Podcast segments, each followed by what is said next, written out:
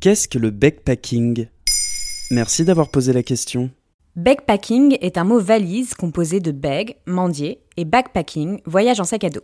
Faire du backpacking, c'est le fait de mendier pour financer son voyage, une pratique qui en choque plus d'un.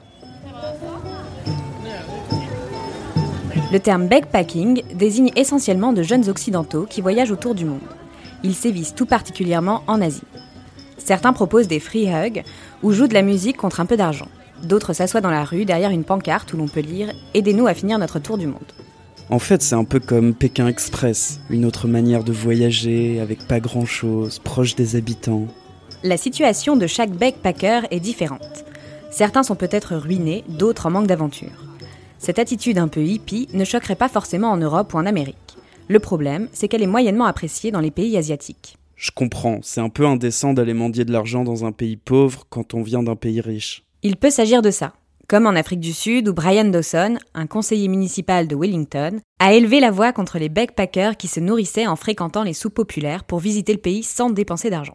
La vidéaste malaisienne Nandini Balakrishnan rappelle quelques basiques. Je voudrais rappeler qu'il est illégal de travailler quand on a un visa tourisme. En faisant ça, vous volez des clients aux commerçants locaux qui en ont besoin, plus que vous n'en aurez jamais besoin. Bande de privilégiés. Vous êtes dans un endroit où mendier est réservé aux personnes pauvres et sans domicile, qui ont besoin de manger pour survivre. On reproche à ces touristes mendiants d'ignorer les différences culturelles. Dans plusieurs pays d'Asie, la mendicité est mal vue, synonyme d'échec social et réservée aux personnes dans une précarité extrême. Mendier pour financer un voyage, c'est faire preuve d'irrespect pour les habitants du pays.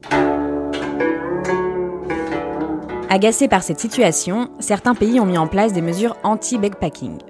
En Indonésie, les touristes mendiants sont signalés à leur ambassade pour qu'elle les prenne en charge. Quant à la Thaïlande, ses services d'immigration peuvent désormais demander une preuve de solvabilité avant qu'un étranger entre sur le territoire. Voilà ce qu'est le backpacking. Maintenant, vous savez. En moins de 3 minutes, nous répondons à votre question. Que voulez-vous savoir? Posez vos questions en commentaire sur toutes les plateformes audio et sur le compte Twitter de Maintenant, vous savez.